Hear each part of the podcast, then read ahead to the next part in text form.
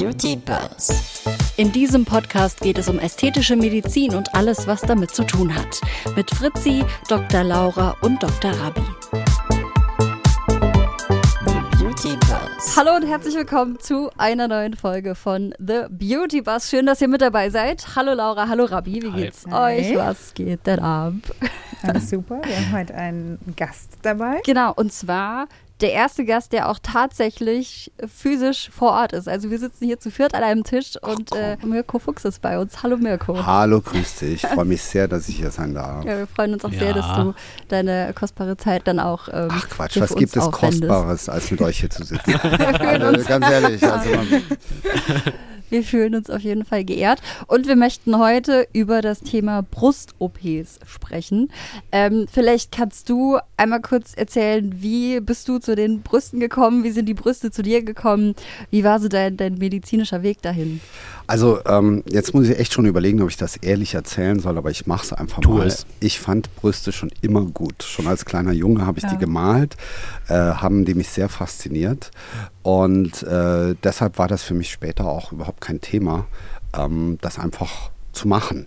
Wobei sich dadurch meine private Einstellung schon komplett dazu geändert hat. Also mich interessieren oder sagen wir es mal so, diese, diese primären Geschlechtsmerkmale wie eine Brust, die locken mich jetzt nicht mehr hinterm Ofen vor.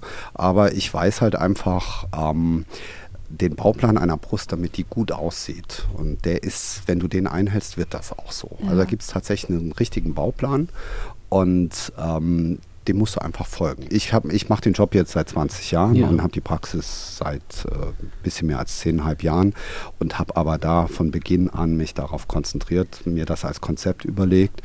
Und aber ja, ich weiß nicht. Ich habe mir, ich hab mir die Bilder angeschaut, die, die Planung, die du machst mit dem Laser Ja. und also die Planung nimmt bei dir verdammt viel Zeit ein und ich denke, das ist so, also das ist etwas, was man bei anderen Ärzten nicht sieht und von, von Qualität halten, es ist ein besonderes Merkmal. Wie, wie lange dauert es dann, ähm, wenn die Patientin zu dir kommt, vom Erstgespräch bis zur OP? Also, ähm, du hast recht, da geben wir uns extrem viel Mühe. Also ich habe ein äh, Team, das ich auch fast von Beginn an äh, im Großteil habe und äh, auch meine Schwestern sind extrem motiviert und bringen sich da auch ein. Mein Team ist ein reines Frauenteam und die lassen mich auch überhaupt nicht in Ruhe, was das betrifft. Ich habe eine Mitarbeiterin, die ist aus Russland und die sagt immer bei, zu mir, "Mir- Mirko, bei uns in Russland, schau mal, wie wir das machen. Liebe Grüße gehen raus an Lena natürlich.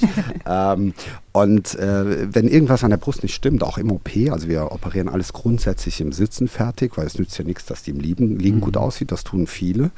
Äh, aber ähm, die lassen mich nicht in Ruhe, strafen mich dann mit, äh, mit, äh, mit den entsprechenden Blicken und wir lassen keine Brust rausgehen, die nicht von den Maßen und in allem stimmt, weil die alte Regel von uns ChirurgInnen, dass das mit der Zeit wird, äh, ja, das wird höchstens eine Korrekturoperation, mehr wird das nicht. äh, und äh, da muss man einfach zu sich ehrlich sein. Also Planung ist bei uns so, das machen wir wirklich sehr, sehr äh, aufwendig. Wir machen eine Neuvorstellung, die dauert mindestens eine Stunde, werde ich auch mal für geschimpft von meinen, äh, von meinem Office-Management. Ähm, aber ich halte das für extrem wichtig, ähm, wo du wirklich erstmal wirklich alles erzählst, auch das Negative, was dabei rauskommt, weil es gibt viele Sachen, die du dir damit erkaufst. Zum Beispiel, wenn du ein Silikonimplantat einbaust, das ist und bleibt ein Fremdkörper und der wird Probleme machen. Das ist einfach so. Und ähm, dann auch entsprechend ähm, zuhörst, was die Patientin, in den meisten Fällen sind es CIS-Frauen, die wir operieren, äh, was die letztendlich haben möchte. Und äh, du musst dich auch in sie reinversetzen. Und damit ersparst du dir auch ganz viel Ärger. Also es geht nicht darum, stur deinen Plan durchzusetzen, sondern du musst wirklich verstehen, wer da vor dir Ja. sitzt. Und mit welchen Wünschen kommen die äh, Patientinnen zu dir? Also äh, genau, haben die schon immer konkrete Vorstellungen oder ähm, weiß ich nicht, wie bei anderen Sachen auch, ich hätte gern die Lippen oder kommen die dann auch schon, schon mit Bildern an, ich hätte gern die Brüste oder das und das ist das, was ich gerne hätte und äh, wie sehr passt das dann auch mit dem, was tatsächlich machbar ist zusammen? Also da habe ich ein ganz spezielles Konzept. Äh, Das machen sehr wenige. Ähm, das hört sich jetzt hart an, ich frage erstmal danach nicht. Also das Erste, ähm, was, was passiert ist, wenn Patientinnen zu uns kommen, wir haben eine sehr lange Wartezeit auf Neuvorstellungsgesprächen, das selektiert natürlich schon mal sehr aus. Also die sehr ungeduldigen, die einfach immer nur eins zu eins ihre Wünsche aus Instagram umgesetzt haben möchten, die kommen zu uns eher weniger, sondern zu uns kommen die Leute, wir haben teilweise ein Jahr und länger Wartezeit, äh, die waren sowieso schon in der Zwischenzeit äh, zu anderen Beratungen. Wenn es ihnen dort gepasst hat, dann sind sie natürlich auch nicht mehr zu uns gekommen. Das heißt, da haben wir schon mal ganz leichtes Spiel ähm, und wir haben sehr viele Patientinnen, die auch schon voroperiert sind, also die nicht zufrieden sind mit ihrem Ergebnis, was es natürlich bei uns auch mal leider gibt wir aber immer versuchen zu regeln und zu verstehen. Aber ähm, da habe ich halt eben auch gelernt, dass Kommunikation das Thema ist. Also die Patientinnen sitzen da wirklich und wenn sie sich zum Beispiel beschweren über irgendwelche KollegInnen, ähm, die ich übrigens niemals schlecht mache, weil äh, Karma's a Bitch und äh, wer, wer, viel macht, macht auch mal ja. Fehler und dann möchte man auch nicht, dass die Kollegin, ja. der Kollege da sitzt und sagt, ja klar, ne, ist ja logisch, der Fuchs. Ne? ähm, so, und äh, ich rate den Patientinnen auch immer, dass sie erstmal wieder Kontakt zu dem Kollegen, der Kollegin aufnehmen. Und mhm. erst wenn ich das abgeklärt habe, dass, äh, dass, dass sie das nicht mehr möchte und dann mache ich das weiter. Aber es ist ganz häufig der Grund, dass der Knackpunkt dieser gestörten Beziehung die Kommunikation war. Mhm. Ich habe die Erfahrung gemacht, wenn du mit Patientinnen redest, ähm, selbst wenn mal was nicht in Ordnung ist, äh, dann verzeihen die dir das und vertrauen dir auch weiterhin. Du kannst natürlich keine, keine zehn Versuche dann noch äh, starten, bis das mal stimmt. Aber am Ende des Tages ist das wirklich das Hauptthema. Deshalb nehmen wir uns dafür so viel Zeit. Und jetzt zu unserem Konzept. Ähm, und dann gehen wir erstmal hin und ähm, nachdem ich Ihnen das auch ganz genau erklärt habe, weil Brustchirurgie ist eigentlich im Groben erstmal Mathematik. Ne? Das ist ein Handwerk. Okay. Ich wäre äh, raus. bei Mathe bin ich ja, ich bin eigentlich auch raus. Und deshalb, äh, das ist ja das Witzige. Äh, ich bin nämlich gar kein Mathe-Typ und daher kommt eine nächste Geschichte, was Rabbi gerade sagt. Ähm, ich, ähm, also erstens mal lasse ich keine Patientin ohne einen Plan rausgehen wenn mir der Plan nicht direkt einfällt, dann überlege ich mir zu Hause, mache nochmal einen Termin. Also ich mhm. sage nicht einfach, ja, das machen wir schon und so, ne? Sondern äh, da stehen wirklich alle Zahlen und die Patienten. Also im Vorgespräch machst du das? Schon. Natürlich, komplett. Mhm. Es muss immer stimmen. Okay. Ich muss wissen, was ich da tue, sonst kann ich die Patientin ja nicht annehmen. Äh, wenn ich das nicht kann, ich sage das mal so, äh, wenn ich es mit meinen Händen nicht kann, heißt das ja nicht, dass jemand anders das nicht kann, aber dann lehne ich das natürlich auch ab, weil wenn ich der Patientin das nicht halbwegs garantieren kann, ja. dann äh, es gibt in der Chirurgie sowieso sowieso gewisse Unwägbarkeiten, dann lasse ich das halt auch. Ähm, genau, und ähm, diesen Plan, mache ich. Und ähm, dann ist es so, dass ich diese Patientinnen, also wir operieren freitags nie und montags auch nicht, dass ich mir freitags ganz oldschool-mäßig die Bilder ausdrucken lasse von diesem Vorstellungsgespräch mit dem Plan. Und ich setze mich jeden Sonntag hin und gehe die OPs der Woche durch und schaue mir das an, schaue mir die Zahlen an, denke das nochmal durch und äh, schreibt dann auch was dazu. Und äh, dann machen wir montags immer eine Besprechung mit dem ganzen Team, im OP-Team, die auch extrem viel Ahnung haben. Mhm. Also die wissen, wenn die operieren dürften, also die wissen auf jeden Fall, wie, wie, wie so eine Brust auszusehen hat. Und ähm, dann äh, treffen wir die Patientin grundsätzlich nochmal am Abend vor der OP, nochmal eine halbe, dreiviertel Stunde und sprechen nochmal alles durch. Und dann gehen wir ganz genau hier an der Laserwasserwaage. Mhm. Äh, warum machen wir das, kann ich dir auch erklären. Ähm, es ist so, ich habe das noch gelernt, dass du auf dem OP-Tisch da schnell so an gewissen Fixpunkten gewisse Werte nachzeichnest. Das Problem ist nur, äh, die Patientinnen stehen eventuell gar nicht gerade in ihrem Real Life und äh, das musst du einfach äh, deshalb im Stehen an der Laserwasserwaage mit, mit hinkriegen. Genau, ja. das war unsere Idee. Ich weiß gar nicht, wer sie mal gehabt hat. Äh, und dann bin ich einfach im Baumarkt äh, und habe mir da so ein Ding geholt. Mittlerweile ist die Bosch Profiline, Entschuldigung für das, äh, ich wollte keine Werbung machen. Aber vielleicht kann ich werde nicht von Bosch, nein, ja, können wir machen. Aber also, aber, Entschuldigung, also nein, ich, ich, musste es selbst bezahlen, es hat sich auch gelohnt. Und wir machen das sogar im OP so, also wenn die Patientin, äh, wenn es zum Ende geht, setzen wir die hin, operieren da fertig und projizieren auch den Laser auf die Patientin. Und wenn das nicht stimmt, machen wir wieder auf, machen neu. Ist mhm. egal. Es, ist Es ja bringt e- nichts. Egal wie bringt gut nichts. die Augen sind, der Laser ist halt einfach besser. Ne? Ja, das, es ist so, es ist so. Genauer. Genau. Obwohl das jetzt meine Mitarbeiterinnen nicht bestätigen würden, die haben natürlich bessere Augen sogar als der Laser. Ne? Und um Futures welche Female, sag ich nicht. Ja, genau. Zukunft Pink, Peter ja, Fox. Genau, genau, ja. Ähm, und um welche Zahlen geht es denn da zum Beispiel? Also was, was wird da wie berechnet, wenn du dir vorab schon die Pläne machst? Das ist relativ, ist, eigentlich ist das ein einfaches Thema. Es gibt so ein paar Grundregeln für Brüste. Also den Grobbauplan hat ein äh, Kollege aus England entwickelt, das war Patrick Melucci mit seiner 45-55-Regel. Ähm, das ist so, äh, er hat folgendes gemacht, er hat über 1000 Seite 1 Girls äh, der Boulevardpresse analysiert und hat dabei diese perfekte Brustform rausbekommen. Und 45-55 heißt nichts anderes, dass der Nippel in der seitlichen Ansicht 45 Prozent auf also 45 Prozent der Brust stehen über der Brust und 55 Prozent unter der Okay, Brust. ja. Und die eigentliche Schönheit der Brust liegt auch im unteren Bereich. So, ob jetzt oberhalb der Brust mehr Rundung, mehr Power ist oder nicht, das habe ich gelernt, ist so ein bisschen eine Frage des Alters. Also junge Frauen möchten häufig mehr Power am Dekolleté und äh, wenn die Frauen etwas älter werden, hätten sie gerne eine natürlichere Form und das liegt hauptsächlich nur in diesem oberen Bereich dieser Brust. Ja. Und das kann man berechnen. Das ist ja relativ einfach. Äh, was heißt relativ einfach? Äh, die Implantate, die man hat, die haben ja einen Durchmesser. Und anhand dieses Durchmessers kannst du die entsprechend so setzen, dass das stimmt. Das hört sich jetzt einfach an. Da ist einem leider häufig die natürliche Brust im Weg, weil die macht da nicht immer mit, weil die hat diese Proportionen nicht unbedingt. Und das macht es dann halt eben ähm, nicht so einfach. Und dann gibt es noch so andere Regeln, wie breit muss eine Brust sein, könnt ihr euch auch merken, ist ganz easy. Man darf den Rücken von vorne nicht durchsehen. Ähm, und äh, zur Mitte hin kommt es darauf an, wie eng die Frau gerne das Dekolleté hätte. Und daraufhin ergibt sich die Brustbreite, ist auch sehr wichtig. Je schmaler so eine Brust ist, wir haben ja zum Beispiel Frauen, die wollen sehr natürliche Brüste. Und ähm, das Problem ist nur, je kleiner das Implantat gewählt wird, umso schmaler wird auch dieser Durchmesser. Und wenn du zu schmale Implantate nimmst, da sieht das so aus, als hättest du so aufgesetzte Äpfelchen. Das sieht Ja. viel künstlicher aus, als wenn du etwas breitere Implantate nimmst, die diese natürliche, ideale Brust simulieren. Ja, ich glaube, da hat man auch aus der Vergangenheit oder so her einfach viele negative Beispiele dann auch, ne, die irgendwie durch die, durch die Medien gewandert sind, wenn man so in Richtung äh, amerikanische Playboy Ja, du Girls meinst, zum ja, Beispiel Dolly, denkt, Dolly oder? Buster, Gut, gut, Dolly, Buster. ja. Ich meine, die Laura, die Laura, die kann halt gleich dazu was sagen. Die ist ja für BBL in Spanien. Äh, operiert ja mit dem Aslani vier, fünf BBLs am Tag und da kommen ja Patientinnen, die wollen halt too much. Ne? Und ich denke, das ist ja auch bei dir der Fall, dass da Patienten kommen, die wollen halt von, von B auf D. Wann, wann gibt es da so eine Deadline, wo du sagst, nee, mache ich nicht? Erstmal mit dem, mit dem, äh, mit den BBLs, mit dem Post habe ich mich, ist ja ein ähnliches Thema. Ich meine, ich bin kein Eigentlich Spezialist drin. ne? Ja, du passt ja auch, ich weiß es, ich weiß, ich kenne die, ich kenne die Regeln auch, Ja. aber es ist halt nicht so mein Interest, deshalb habe ich das nie so äh, forciert und das sollte man auch Fachfrauen äh, Frauen und Männern überlassen. Ähm, da gibt es ja auch klare Regeln. Wo ist der Peak von so einem Po? Äh, wo muss die Kurve sein? Wie muss das Verhältnis sein? Äh, vorderer Teil zu vorderer, hinterer Teil äh, in der seitlichen Ansicht.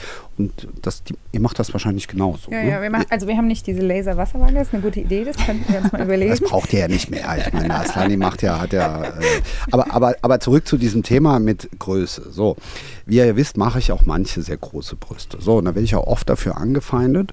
Aber ich sage dazu mal ein paar Sachen. Das erste ist, wie soll ich sagen, ich bin ein extrem toleranter Mensch. Äh, ich bin mit allen Nationalitäten, mit allen Vorlieben, äh, Geschlechtern äh, aufgewachsen.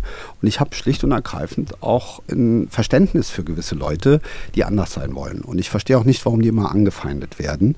Es gibt natürlich eine Grenze, wo es gesundheitlich für diese Frauen Ja. einfach nicht mehr gut ist, wo es auch keine qualitativ guten Implantate mehr für gibt. Ähm, und ähm, man muss natürlich auch diesen Frauen sagen, dass gewisse Größen nichts für die Ewigkeit sind, wobei ich sagen muss, ist kein Implantat für die Ewigkeit. Also eine, eine ganz wichtige Sache, das Positivmarketing erzählt ja zurzeit, äh, wir haben lebenslange Garantien für diese Implantate, aber das heißt nicht, dass ihr ein lebenslanges Ergebnis habt. Also es ist ganz wichtig, jede Brust hat eine erneute Operationsrate von 100 Prozent. Das muss man wissen. Also du kannst es vergessen, gerade in der heutigen Zeit, dass du selbst wenn du dir mit 40 eine Brust vergrößern lässt, dass du die ein Leben lang drin lassen kannst. Das, das ist nicht so. Interessant ist aber auch, dass Nasen im Laufe der Zeit, der Knorpel wächst und verändert sich und da ist ja kein Implantat drin. Und auch Nasen brauchen nach gut 20, 25 Jahren nochmal eine Revision. Das hat mich überrascht. Ja, aber das ist ja der Punkt. Wir Menschen wollen ja immer einen Zustand halten, Ja. den wir gerade haben. Eben. Die ewige Jugend, das ewige dies, das ewige jenes. Aber das ist halt nicht die Realität. Wir altern. Und da kommt jetzt mein Punkt auch ins Spiel, was ich auch meinen Patientinnen sage. Ich begleite ja teilweise wirklich schon über zehn Jahre. Ähm, man muss auch ein bisschen das annehmen. Das ist einfach so. Sonst werdet ihr nicht glücklich. Weil irgendwann wird es einfach nur noch grotesk. Ich habe ein ganz gutes Beispiel dafür. Ich habe eine Patientin, ähm, die mittlerweile sich im Aus, in, in einer ausländischen Stadt äh, in der High Society bewegt. Und da habe ich vor vielen Jahren mal 700 Gramm Brüste gemacht. In perfekter, in perfekter, äh, in perfektem Verhältnis. Wichtig ist es für mich, also egal wie groß die Brust ist, wenn diese 45-55-Regel stimmt, sieht die gut aus. Und es ist übrigens zumindest in meinen Händen auch die viel größere Kunst, äh, so ein großes Implantat trotzdem noch schön, Schön und stabil zu und Ja. vor allem stabil zu halten. Ja, ja. Ich meine, es ist nicht schwierig, so 200, 300 Gramm äh, da irgendwie da hinzusetzen äh, bei perfekten Vorbedingungen Mhm. und dann zu sagen, ja genau so machen wir es jetzt. Nur mal, da möchte ich mich mal selbst ein bisschen in Schutz nehmen. Auf jeden Fall, die hat die perfekte Brust gehabt, die war Hast du da mit Netzen gearbeitet? Nein, das Nee. mache ich nicht. Die, also ich habe die Erfahrung gemacht, dass diese Netze ein zusätzlicher Fremdkörper sind, die ja auch irgendwo angenäht werden müssen. Die können also genauso ausreißen Stimmt. Und es verkapselt. Ja. Und zwar relativ massiv. Und äh, deshalb mag ich die nicht so. Momentan, ich kann es euch noch nicht sagen, wie die. Entwicklung bei mir sein wird. Ähm, ihr wisst das alle, manchmal sagen wir Sachen und in fünf Jahren wissen wir es nicht. Wir haben alle keine Glaskugel. Aber es, äh, was ich sagen wollte, sie hat die perfekte Brust gehabt wie eine 20-Jährige. Und dann habe ich zu ihr gesagt, das mache ich. Sie hat gesagt, mach mir die, die Hälfte kleiner, ich will, dass die hängen. Da habe ich gesagt, das mache ich dir nicht. Du hast die perfekte Brust für eine 20. Wie eine 20. Dann hat sie gesagt, genau das ist es. Hat sie gesagt, Mirko, ich bin keine 20 mehr. Ja, Das ja. ist peinlich, Ja. wenn ich am Strand mit meinem Triangle Bikini da mit stehenden Brüsten da rumlaufe, mit die 700 Gramm haben. Und da habe ich es verstanden. Und dann hast du es auch entsprechend nochmal ich habe es gemacht. Sie ist total happy gewesen. Ja. Ja. Und hat es dir wehgetan? Ist- Nee, äh, im ersten Moment ja, weil du weißt selbst, wenn man perfekte Ja, ja. Verhältnisse hat, aber ähm, im Nachhinein eigentlich nicht, weil sie tatsächlich im Gesamten, sie sieht auch sonst top aus, um Gottes Willen, äh, harmonischer geworden ist. Mhm. Genau. Und würdest du sagen, haben sich bestimmte Schönheitsideale, ähm, was das Thema Brüste angeht, in den letzten Jahren verändert? Gab es da eine Veränderung? Oder ist das was, was man vielleicht auch immer nur oberflächlich so wahrnimmt? Und im Kern geht es aber eigentlich oder ging es auch schon immer darum zu sagen, was passt eigentlich entsprechend zum Körper? Also ich glaube, da muss man zwei Sachen unterscheiden. Das eine ist das, was ich eben gesagt habe, diese perfekte Bauplan. Den gibt es ja nicht umsonst. Den gibt es deshalb, weil wir wahrscheinlich ein genetisches Programm in unserem Gehirn haben, das äh, quasi dafür, ich sage es jetzt mal ganz oldschool, uns den perfekten Sexualpartner vorgaukelt. Wenn die Brust so und so aussieht, wenn das Gesicht die und die Winkel hat. Ich mache nächste Woche einen Vortrag über Männerästhetik. Äh, ähm, da ist das auch so ein Thema. Ähm, dann spricht uns das einfach an. Wir finden das, dass das gut aussieht. Das heißt nicht, dass wir diese Person attraktiv finden. Das ist ein Riesenunterschied, verstehen auch viele nicht. Ähm, es gibt Menschen, die sind einfach schön, weil sie diesen Regeln entsprechen. Aber, und das ist der, der Unterschied, ich sage immer, ähm, ähm, Schönheit ist Mathematik, Ausstrahlung ist Chemie. Ob, ob die uns catchen, und jetzt kommt der Punkt, da kommt es auf was Individuelles drauf an. Da, da nützt es nichts, dass wir alle Winkel und Maße richtig haben an unserem Körper. Ähm, das nützt uns nur sowas, dass uns der Glanz in die Augen zurückkommt, weil wir uns einfach wohler fühlen. Ob Ja. das jetzt eine Toxinbehandlung ist oder sonst was. Aber wo sind wir eigentlich stehen geblieben? Achso, mit, dem, mit den Größen. Schönheitsideale. Genau, genau. Da, da muss ich sagen, das sind leider Trends. Also ähm, es hat sich tatsächlich wieder verändert, aber das liegt nicht daran, dass man irgendwie reifer oder sich fortentwickelt hat. Es liegt einfach daran, dass die Menschen gerade durch Social Media immer wieder gerne was Neues haben wollen. Ne? Und jetzt haben wir in den letzten Jahren alle ein bisschen übertrieben, auch mit den Spritzenbehandlungen und jetzt ist halt wieder das Gegenteil, auch mit den BBLs ist ja das Ja. Gleiche. Ne? Da konnte es nicht groß genug sein, äh, um sich abzuheben. Kim Kardashian und Co. gerade Hat's hat Grüße an Kim ne? Ja, Hat's- und hat's- Vor zwei Jahren schon. Cardi Ja. B. Genau. Und jetzt geht es halt wieder, Wieder andersrum. Und äh, ich werde halt auch älter. Ich meine, ich war früher so ein junger Wilder wie ihr beiden gerade. Und ähm, ich merke das bei mir selbst. Ich will das auch nicht mehr so. Ähm, ich finde es auch einfach besser, wenn man individueller bleibt. Das ist so. Hm. Gut, jetzt äh, Brüste vergrößern, ähm, die kann man dann wieder kleiner machen.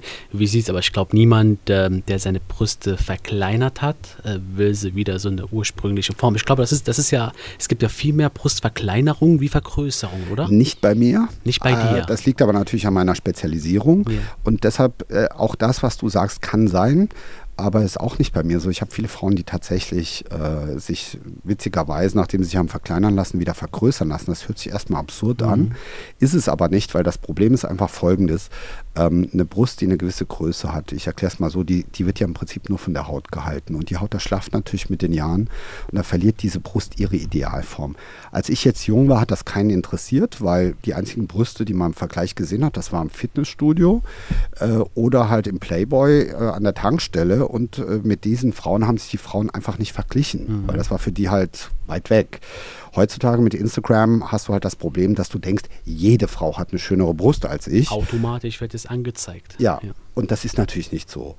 Und ähm, deshalb ist es aber so, was ich eigentlich sagen will, ähm, was man macht heutzutage, wenn die Form nicht mehr stimmt, ähm, dass man quasi ähm, das eigene Drüsengewebe, was ja potenziell altern kann, die eigene Brust kleiner macht und durch ein Implantat, was ja im Prinzip ähm, eben nicht altert, zumindest an Position bleibt, ersetzt, sodass wir wieder diese schöne jugendliche Form haben, bei gleicher Größe. Aber äh, also viele KollegInnen, die das machen, die das nicht so oft machen, die wissen das nicht so, die denken zum Beispiel, okay, die hat eine große Brust, dann strafen wir die einfach ein bisschen, machen ein kleines Implantat rein. Äh, das funktioniert aber nur auf den ersten Blick, weil die eigene Brust rutscht wieder ab über dieses kleine Implantat und äh, sieht dann nicht gut aus. Also du musst quasi wirklich den Leuten erklären, dass du äh, deine eigene Brust durch ein Implantat ersetzt, das dadurch formstabiler bleibt. Also deshalb gibt es diese Operationen kleiner, größer, die gibt es. Nach, nach wie vielen Jahren hast du das so, so richtig verstanden, das Prinzip mit gleichzeitig Straffung, Oh, ich verstehe es erst jetzt alles so richtig, Ja. so ungefähr. Also es ist wirklich ganz krass. Ich meine, ihr wisst das ja, man denkt natürlich auch, man regt sich als, als, als junger Arzt sehr auf und steht da als Assistenzarzt und denkt, was macht der Alte da? Das kann ich doch viel besser. Äh, und äh, ja, bis man mal selbst da steht. Da steht er dann auch nebendran, da kann man es vielleicht auch ganz gut. Irgendwann ist halt die Person weg, die dich geführt hat oder auch nicht. Äh, ja, dann, dann sieht man, dass das alles nicht so einfach ist und dann durchläuft man ganz viele Entwicklungsstadien. Das hat bei mir heute noch nicht aufgehört. Also ich habe immer wieder so Hochs und Tiefs. Aber deshalb habe ich mich auch spezialisiert auf wenige Dinge, weil ich das sonst einfach alles gar nicht verarbeiten Ja. kann. Weil ich habe ich hab so meine Erfahrung gemacht, dass ich aus den Fehlern am meisten lerne. Ja. Und die muss man halt machen. Ja, sagen wir mal Aber so. ist ja dann die Frage, aus Patientensicht zumindest. Ne? Ja.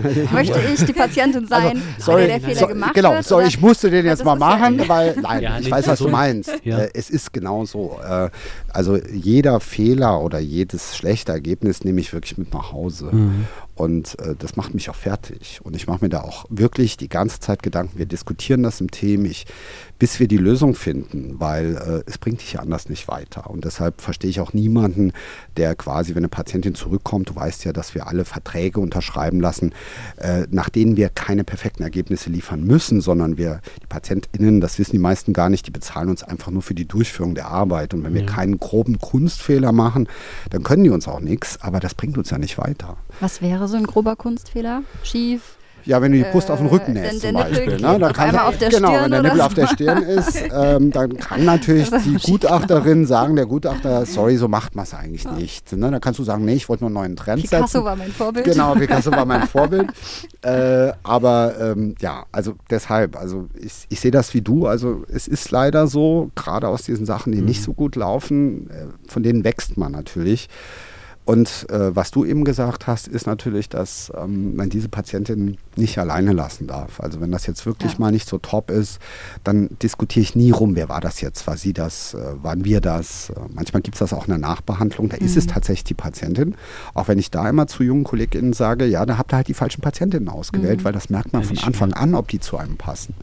Und ähm, ja, und dann macht man da einen Plan und dann regelt man das einfach für Mhm. diese Leute, weil das ist ja tatsächlich so. Wir operieren gesunde Menschen und machen die erstmal krank.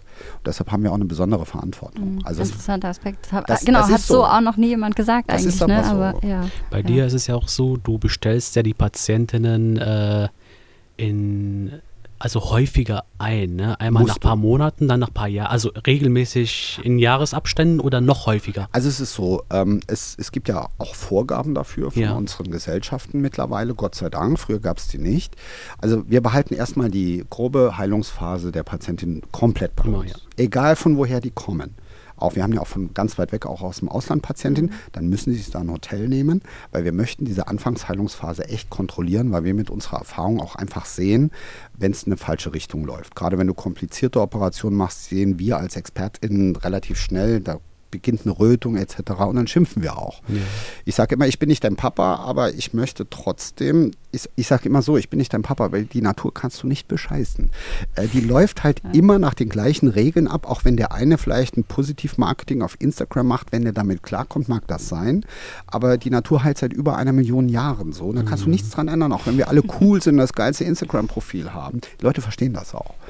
Und wer dazu nicht bereit ist, den operiere ich nicht. So, Wie lange müssen die bei dir bleiben? Nur kleine also äh, ich habe relativ harte Regeln. Das, das äh, liegt aber auch daran, dass wir ähm, Implantate nehmen, die glatt sind, äh, weil wir heutzutage wissen, dass Implantate mit einer rauen Oberfläche eine Krebsform auslösen können und deshalb mache ich das nicht. Grundsätzlich nicht. Die mit der rauen Oberfläche haben ein bisschen Vorteil, die können natürlich nicht so verrutschen, äh, was auch Nachteile hat, da gibt es ein anderes Thema, will ich zu sehr ausholen, aber dadurch, dass diese glatte Oberfläche nicht an der Position bleiben will, sondern natürlich der Schwerkraftfolge nach unten fallen will, äh, muss erstmal alles drumherum sehr stabil verheilen. Und das möchten die Leute natürlich nicht. Die möchten alle gleich alles machen. Und das kriegen sie auch von manchen Leuten erzählt. Aber ich erkläre es ihnen einfach, das verstehen sie dann auch. Und diese erste Phase kontrollieren wir und da sind wir sehr strikt. Also ganz oldschool werden die bei uns sehr lange ruhig gestellt. Und äh, wenn wir Straffungsoperationen machen, dann sollten sie zumindest die ersten groben Verbandswechsel, die machen wir dreimal die Woche, sollten sie auf jeden Fall bei uns bleiben, bis wir sagen, das ist jetzt safe, jetzt kannst du fahren. Ich bin auch sehr gut vernetzt. Äh, Ich habe ein gutes KollegInnen-Netzwerk in Deutschland und auch teilweise drüber raus und äh, die machen das dann teilweise weiter für mich. Wir haben Diensthandy, die können per WhatsApp, wenn irgendwas ist, uns Bilder schicken. Und danach machen wir halt tatsächlich ganz klassisch, nach einem halben Jahr machen wir eine Kontrolle, nach einem Jahr und so weiter und so fort, weil das ist genau der Punkt. Du kannst nicht gut werden, wenn du nicht siehst, wie sich, da, wie sich deine Ergebnisse entwickeln. Das, du musst ja auch sehen, was das ist. Nützt ja nichts, dass die top aussehen, du schickst sie weg und äh, denkst ja, ich bin der Beste. Also kann ich eine Geschichte zu erzählen, als ich angefangen habe mit der Praxis und ich habe Botulinumtoxin gespritzt äh, habe ich vorher auch mal privat zum Familie, Bekannte gespritzt und äh, die, ich dann, die, die ich dann ewig nicht mehr gesehen habe und die kamen dann entweder wieder oder nicht. Ne? Und die haben mir immer gesagt, dass ich, oh, du bist der Beste. Und, ne? Ich habe das anscheinend auch wirklich geglaubt, bis ich meine eigene Praxis aufgemacht habe und ich habe diese Leute äh, einfach mal einbestellt. Und dann sah ich erstmal, ähm, dass ich nicht der Beste bin, äh, weil sich die Ergebnisse doch ganz anders entwickelt haben, als ich mir das so vorgestellt habe, was ich unter der Beste verstehe. Deshalb ist ein ganz wichtiger Aspekt, auch wenn es viel Arbeit ist, behalt. Du musst selbstkritisch äh, dich mit dir auseinandersetzen. Dazu musst du diese Leute immer sehen. Auch da das Thema, was ihr ja auch oft schon erwähnt habt oder gesagt habt, ne, das Ergebnis geht dann mit einem selber irgendwie nach Hause. Immer. Und äh, wenn man, genau, was man an Einfluss irgendwie drauf haben kann, das, das nutzt man dann natürlich. Also ich sage zu meinem Team immer, egal was passiert, wir sind schuld. Egal was passiert. Selbst wenn die Patientin irgendwo nicht compliant war, dann haben wir das nicht richtig vermittelt. Nicht und ich habe das teilweise anders gelernt. Ich habe meine, wo ich früher gearbeitet habe, in großen Kliniken, da gab es kein Instagram, da gab es kein Google, Yameda, sonst was. Das war einfach egal. Ne? Wenn die nicht zufrieden waren, da hat man gesagt, sieht doch besser aus als vorher, was willst du denn? Und das war, da war das Thema Find's erledigt. Gut und tschüss. Nee, fertig, da war Ja, das Thema ja, erledigt. genau. Und äh, was stellt die sich jetzt so an? Und das war für mich jetzt ehrlich gesagt noch nie mein Anspruch. Ja. Ja. Nochmal äh, zurück, um aufs Thema zu kommen. Ähm, das, was man oberflächlich irgendwie so mitkriegt, wenn es um Implantate geht, werden die auf den Muskel gesetzt, kommen die da drunter? Also ich Ja. kenne auch Das ist die genügend große genau, die große die Diskussion. Jahren Beispiele, dass du, dass du Implantat hast und dann sieht das aus wie, Genau. äh, wie so Äpfel, wie du es eben Also- schon gesagt hast. also, wie, wie macht man denn das? Ja, das, es ist eigentlich ein relativ, Laura hat das ja schon gesagt, es ist eine große Diskussion. Ich kann dazu natürlich was sagen, zumindest meine Meinung. Äh, das erste Thema ist ja mal logisch, als man damit angefangen hat, 1962. Übrigens eine ganz andere, äh, interessante Story. Man hat ja alles versucht, in die Brüste schon reinzumachen. Also Schönheit war schon immer ein Riesenthema. Äh, und dann haben zwei Ärzte in Texas in einem Notdienst ähm, eine Blutkonserve gebraucht. Und äh, dabei fiel ihnen auf, so könnte man doch ein Brustimplantat machen. Ne? Eine Hülle mit einer Flüssigkeit innen drin. Ja. Und ähm, die restliche Geschichte ist bekannt. Äh, auf jeden Fall hat man natürlich erstmal die Brust dahin gemacht, wo die Brust auch sitzt. Und die Brust sitzt halt über dem Muskel. Ja? Das hört sich ja erstmal logisch an. Ähm, und dann hat man aber, aber irgendwann gemerkt, dass das Nachteile mit sich bringt. Ähm, das erste ist, wir machen natürlich zusätzliches Gewicht in die Brust. Und äh, dieses zusätzliche Gewicht wird ja nur von der Haut im Prinzip gehalten. Das heißt, ähm, die Brust ähm, Erderziehungskraft. Genau, ähm, hängt natürlich schneller. Ja. Dann gibt es noch einen Aspekt, den ich immer wieder erkläre. Äh, wenn wir dieses Brustimplantat, das hat ja da eigentlich keinen eigenen Platz, den müssen wir erst machen. Und durch diese Höhletasche, die wir da machen, äh, müssen wir leider die Brustdrüse von dem Muskel ablösen. Das Problem ist nur, die Durchblutung von dieser Brustdrüse geht durch den Muskel und äh, dadurch ist die Brustdrüse, nachdem ein Implantat über dem Muskel ist, nicht mehr so gut durchblutet und die eigene Brust wird dadurch dünner mit der Zeit und dann hält sie das Implantat nicht mehr so gut und man sieht es auch, wie du gerade eben gesagt Ja, hast, wie so genau. abgesetzte Äpfelchen. Ja, ja.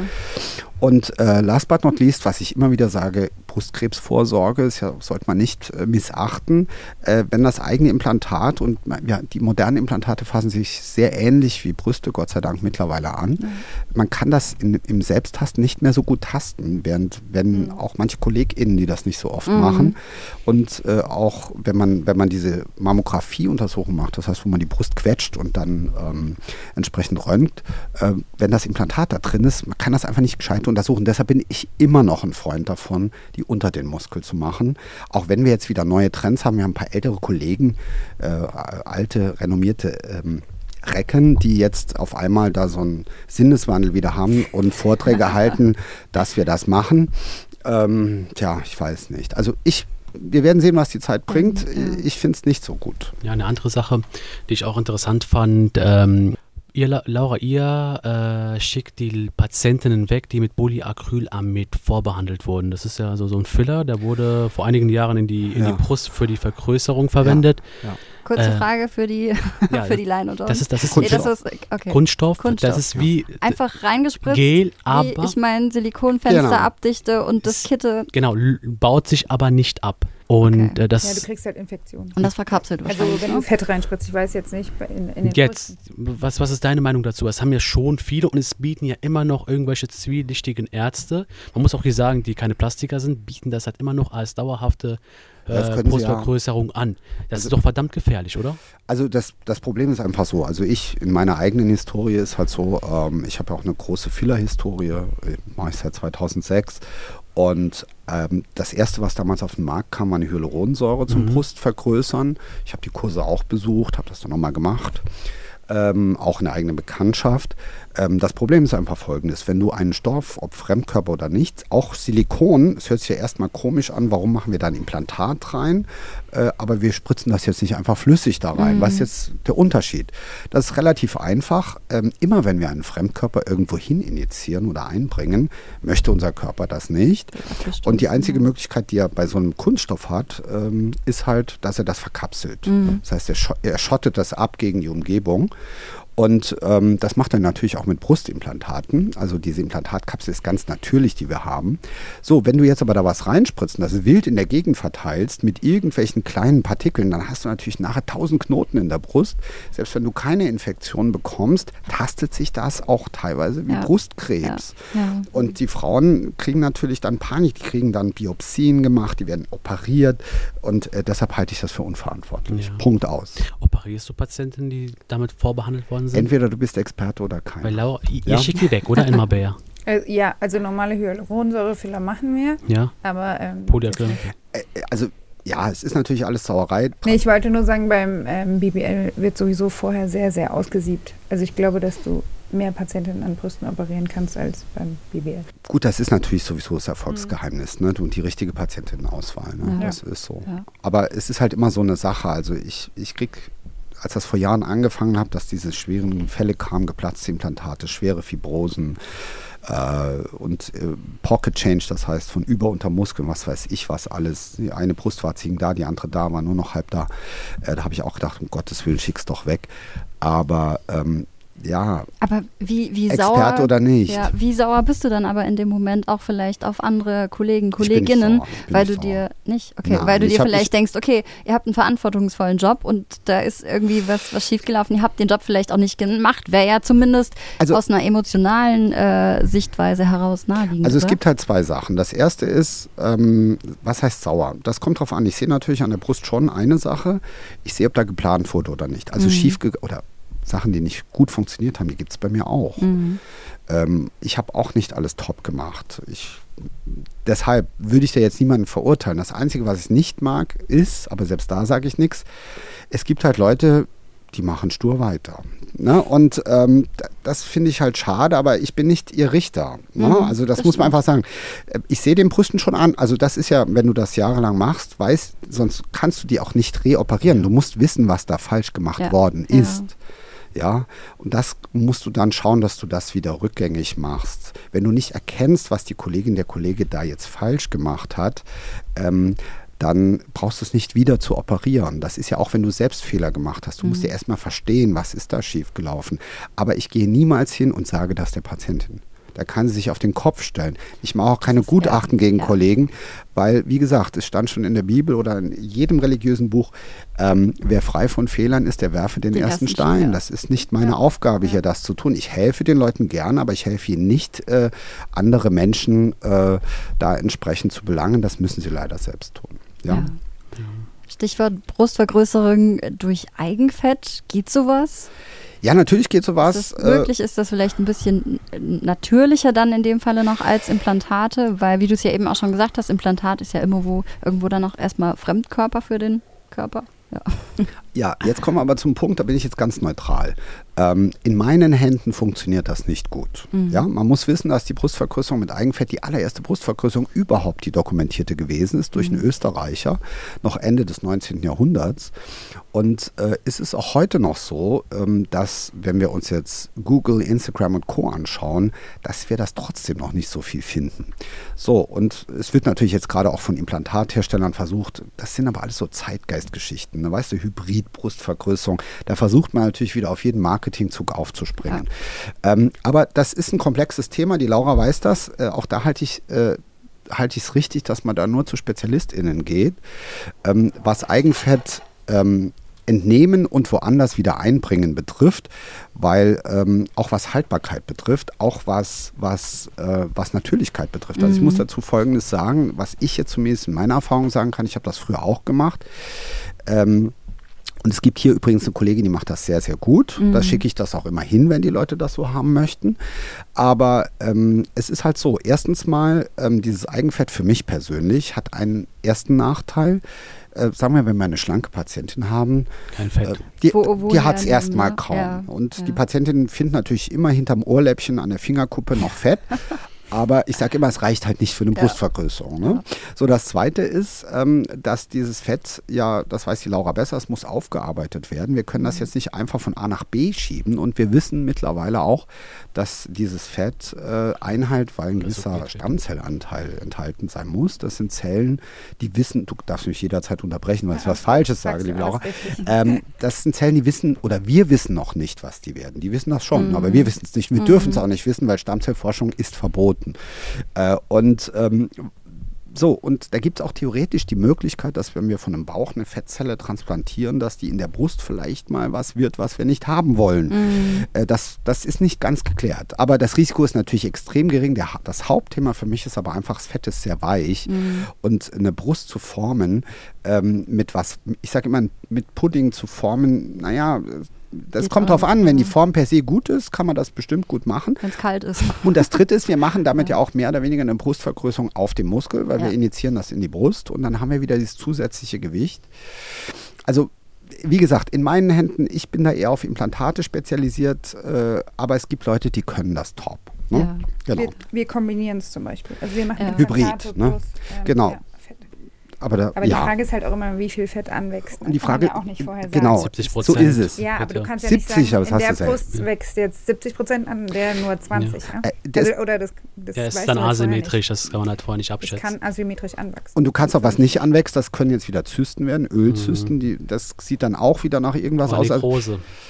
Ja, Nekrose. ja. Und, und, und, und, und äh, ich sage immer Hybridvergrößerung, zumindest in meinen Händen, warum? Also in den allermeisten Fällen kriegst du das so geregelt. Aber natürlich, wenn man natürlich in der Klinik arbeitet wie du, die darauf mega spezialisiert sind, würde ich es auch machen. Mhm, definitiv. Äh, Also wir machen alles Hybrid. Also auch Klar, Co-Implantate. Ne? klar, wir klar. Co-Implantate plus Fett, wenn Klar. wir Fett rauskriegen. Wie gesagt, bei den ganz schlanken Patienten Klar, ist es manchmal klar. schwierig. klar. Ja. Ja. Ja. Wobei sich Implantate extrem weiterentwickelt haben als die aktuelle Generation, die teilweise, also auch da äh, liegt vieles im Argen, was Marketing betrifft, was viele Patienten nicht wissen. Viele Implantate, die heute auf dem Markt sind, die sind im Prinzip in ihrer Konstruktion weit über 20 Jahre alt. Mhm. Ähm, also die denken zwar immer, sie kriegen das Neueste rein, so ist das nicht.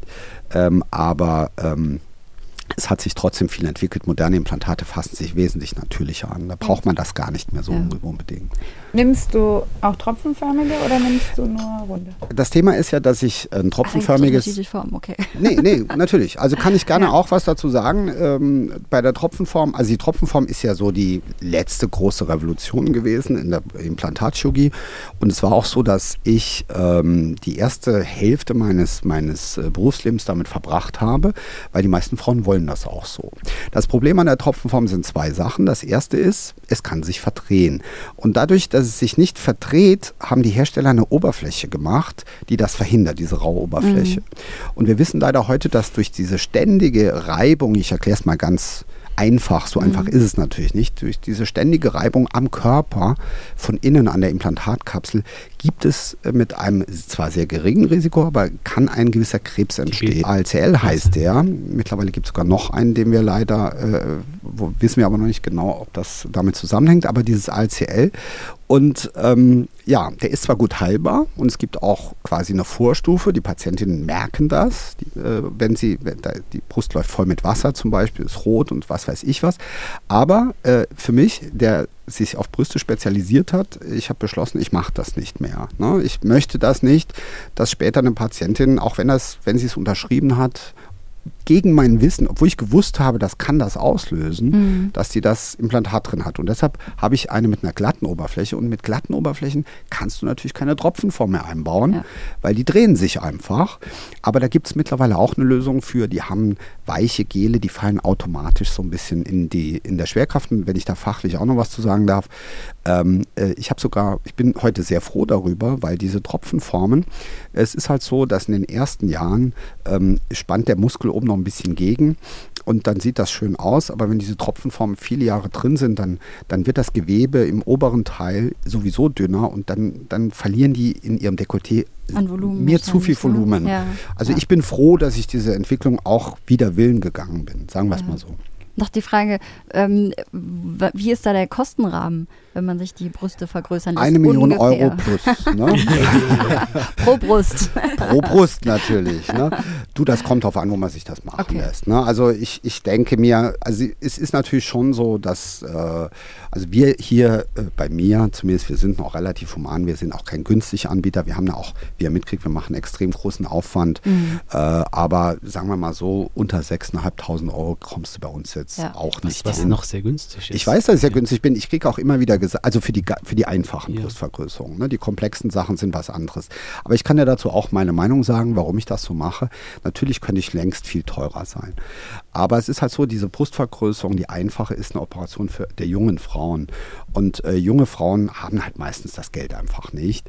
Und ich habe jetzt eine Entscheidung, die ich treffen muss. Ähm, entweder ich, ich nutze jetzt gerade meinen Ruf aus, den ich ja habe, äh, und erhöhe die Preise in, auf, in den Rahmen, äh, aber dann kommen die auch nicht mehr, weißt du? Und dann kommst du auch wieder aus der Übung. Und äh, abgesehen davon, falls du mal nicht mehr so im Hype bist, und das wird immer kommen, dann müssen wir uns nichts vormachen. Alles hat seine Zeit. Ähm, dann vergessen die Leute dir das auch nicht, dass du jetzt aus dem Highfly gemeint hast, du musst für 15.000, 20.000 Euro die Brüste im Saarland machen. Eine einfache Brustvergrößerung wohlgemerkt. Äh, wie gesagt, wir hätten das Klientel zwar, aber mir würde ein Klientel fehlen, das mir auch für meine Übung fehlt, weil auch das ein Thema, junge Patientinnen, auch äh, inspirieren dann auch immer. Die sind natürlich ein bisschen anstrengender, weil die sind natürlich leichter zu beeinflussen durch Instagram und Co., aber die zwingen dich auch dazu, dich immer date. wieder damit neu auseinanderzusetzen.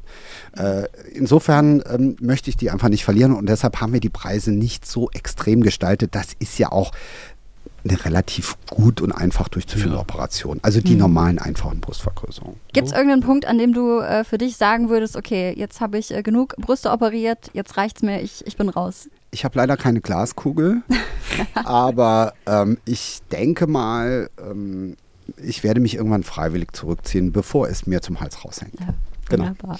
Vielen lieben Dank, dass Vielen du Dank, heute dass du da warst. Saugeil. Ich bei danke uns euch. warst. Vielen Dank für deine Zeit. Dankeschön. Ähm, wir finden dich natürlich auch nochmal auf Instagram, um Ja. das äh, kurz Laser loszuwerden. 3000. Und Bellsthetica. bellsthetica.beauty, genau. Genau. Vielen Dank, liebe Laura. Und äh, genau, ihr findet uns natürlich auch nochmal auf oder unter The Beauty Buzz Podcast, Instagram, TikTok.